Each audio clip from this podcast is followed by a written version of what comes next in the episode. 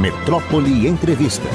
Mas nós estamos recebendo aqui, com alegria, uma escritora, pesquisadora e jornalista, Antonella Rita Rotilli. Bom, bom dia, dia bom dia. É assim mesmo pronuncia seu Rochille. nome? Rochille. Ah. Muito obrigada, muito obrigada pelo convite. Estou muito honrada de estar aqui. Ah, eu, nós é que agradecemos, eu pessoalmente agradeço sim.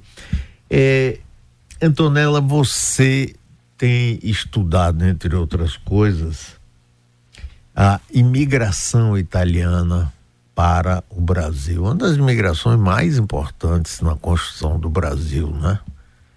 Eu queria que você falasse um pouquinho. Essa imigração é, foi mais sentida no sul, no nordeste, não teve? Enfim, eu queria que você contasse um pouco Sim, aí dessa sua experiência obrigada, que desse foi, seu conhecimento. Foi objeto, inclusive, eh, de uma palestra eh, que eu fiz eh, no Instituto Geográfico Histórico da Bahia, Sim. com a introdução do presidente Joaci Goes. Sim. E realmente ando pesquisando há muitos anos sobre a história da imigração italiana no Brasil, que é muito variada.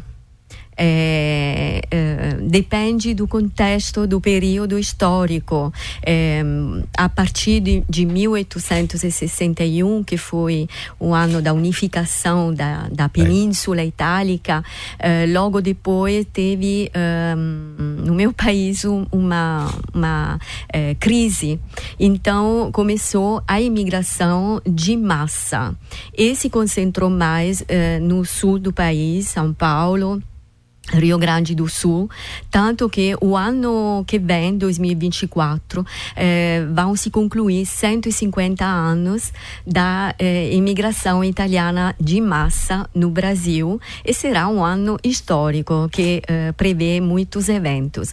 Mas realmente a imigração italiana sempre aconteceu no Brasil, desde o chamado descobrimento, já com a expedição de Pedro Álvares Cabral, eh, a essa expedição eh, contribuíram os financiamentos de alguns eh, florentinos e genovesi de Gênova, né? E, e, como eu disse, é muito variada, porque, por exemplo, chegaram, sobretudo aqui na Bahia eh, companhias líricas italianas uhum. eh, chega, chegou um jesuíta, jesuíta Antonioni que eh, viveu aqui por muito tempo chegaram pessoas que participaram à libertação na guerra contra os holandeses. Estou falando do conte eh, Vincenzo di Bagnoli, che uh-huh. partecipò con 600 napolitanos na guerra eh, contra os holandeses aqui em 1624 uh-huh. e no Pernambuco. Então, assim, é muito variada. E, hum, é uh, muito fascinante, sabe? Assim, pesquisar e uh, conhecer, uh, encontrar muitos nomes e sobrenomes italianos por aqui. É isso. E, e, professora, estou conversando aqui com a professora Antonella Rita Rotilli, é, pesquisadora, inclusive, da imigração italiana. É, você falou aí primeiro da unificação é, da Itália, porque tinha vários principados, organizações exato, e tal. Exato. Aí houve, formou-se a unidade italiana e aí houve uma crise econômica que gerou essa, essa imigração em massa que veio para aqui, mas os Estados Unidos também teve Sim, sim. O Brasil, na realidade, foi o terceiro país em, de número de, de, número de imigrantes, sim. depois de Estados Unidos e Argentina. Ah, Argentina, e Argentina também. Argentina, tem Argentina muito exato, exato. E, e, sim, porque se unificou o mercado o comércio eh, com a unificação da península, e assim aconteceu que os pequenos agricultores, eh, um, os pequenos trabalhadores entraram em uma crise enorme, porque teve uma espécie de, de, assim, de capitalismo, mas eh, na realidade, eu devo lembrar que para essa imigração dessa segunda uh, parte, vamos dizer, depois da unificação, eh, já tinha contribu contribuído o fato de um casamento muito importante.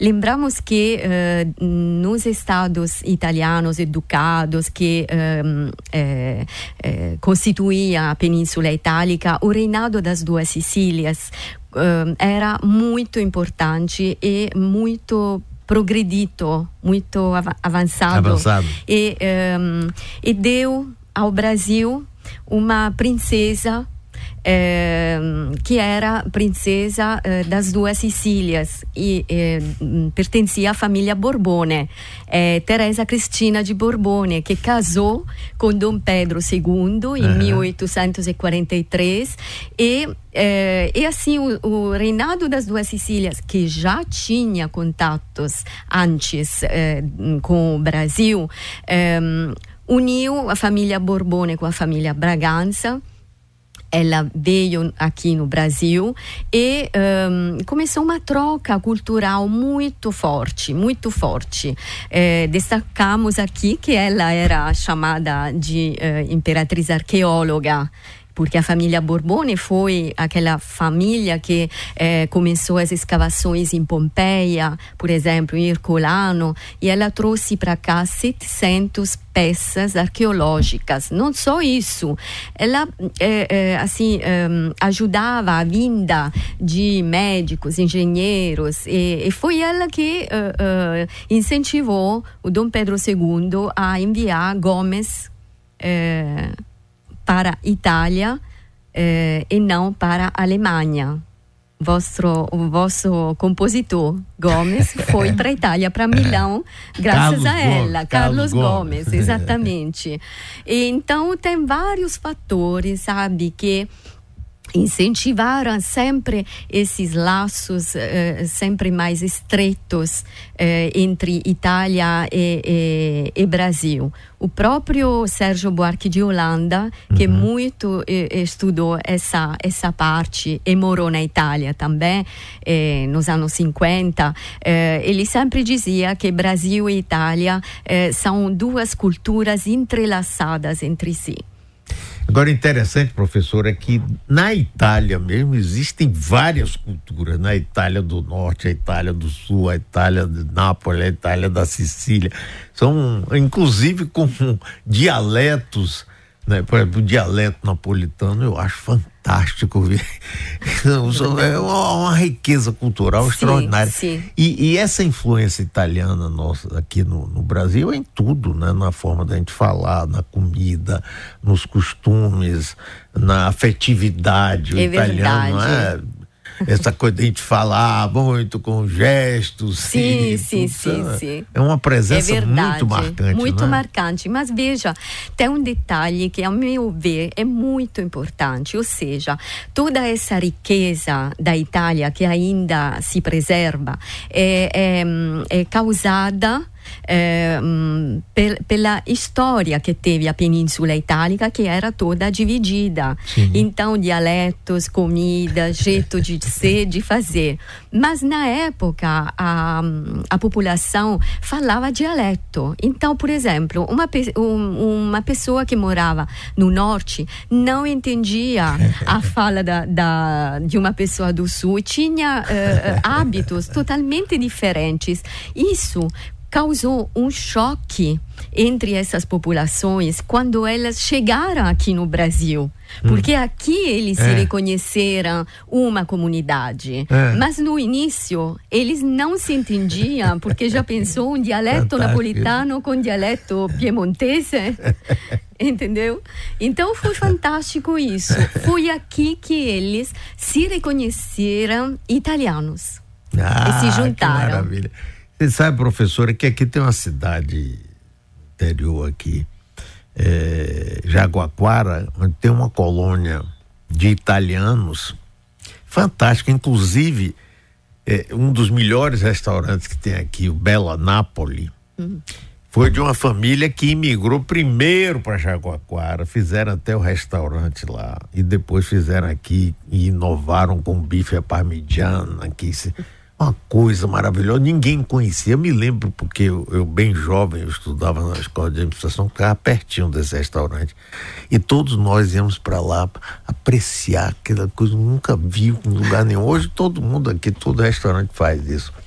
Mas há uma colônia muito forte aí nessa região de Jaguaquara e outras cidades aqui também.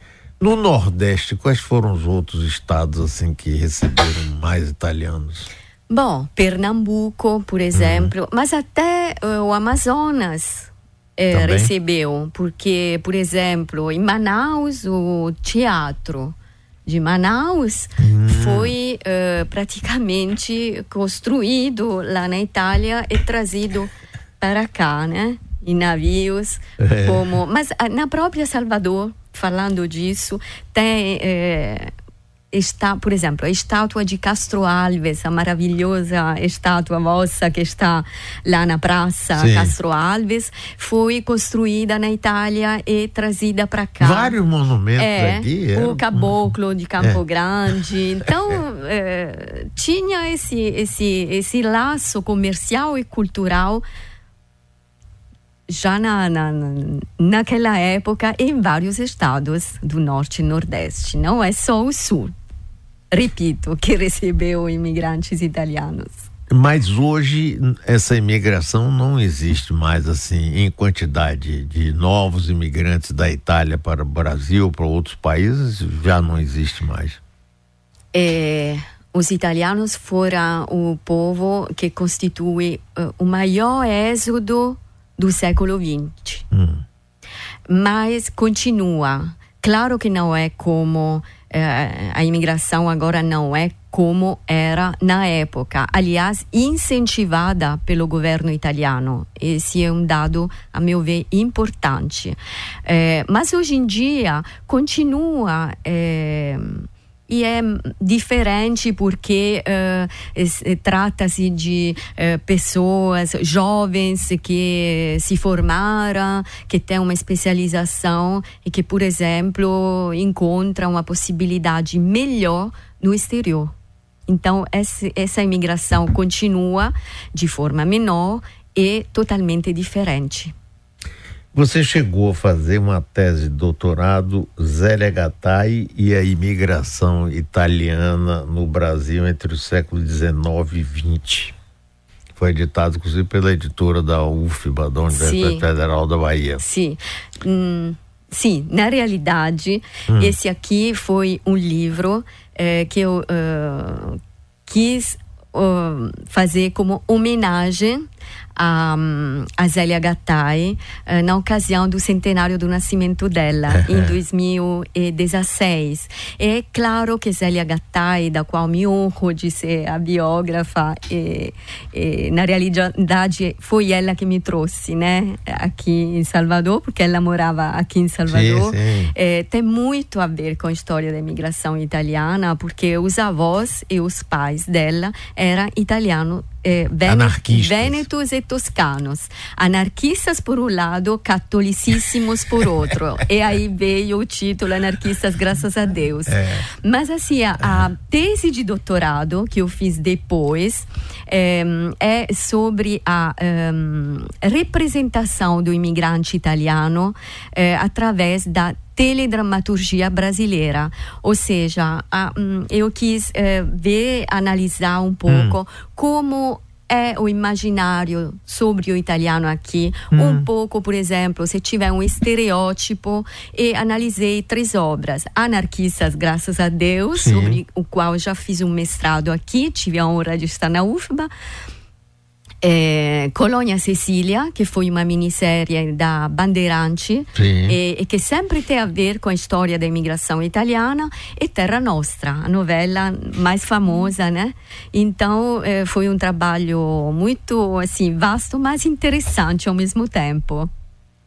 É, é, é, essa história de anarquista é engraçado, né?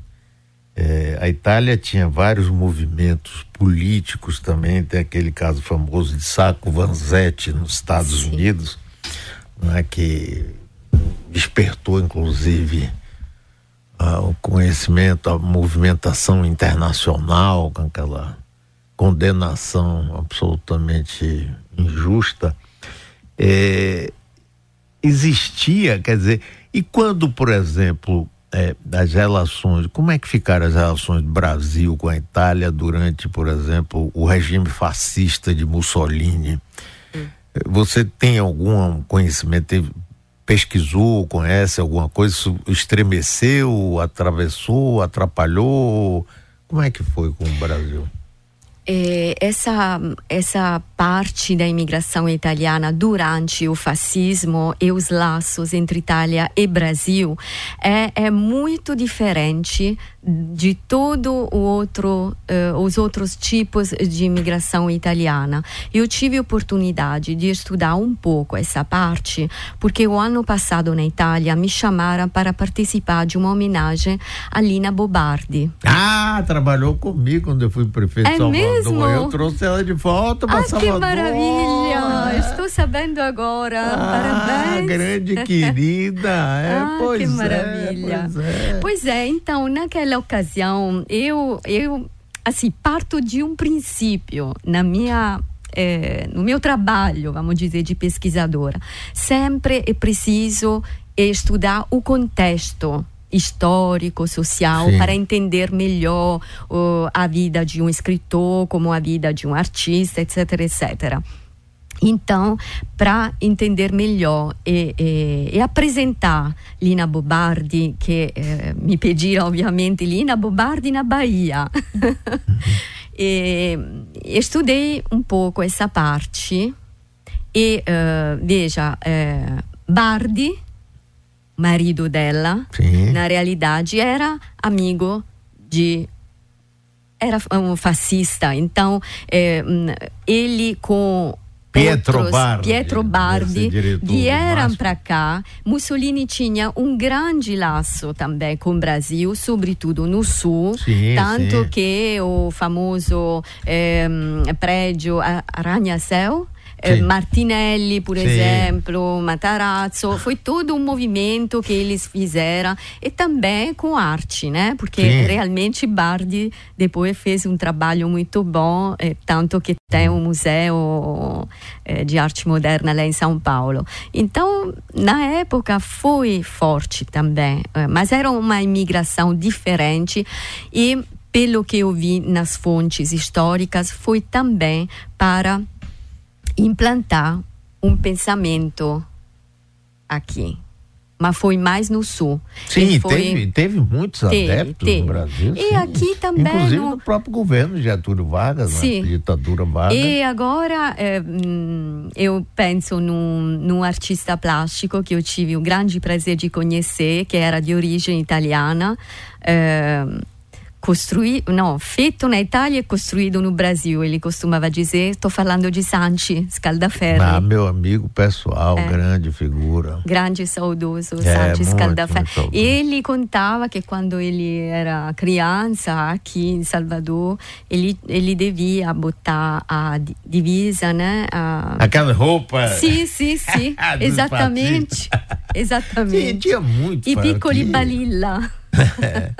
Agora, eu, eu, a Itália, rapaz, tem uma presença tão forte no Brasil.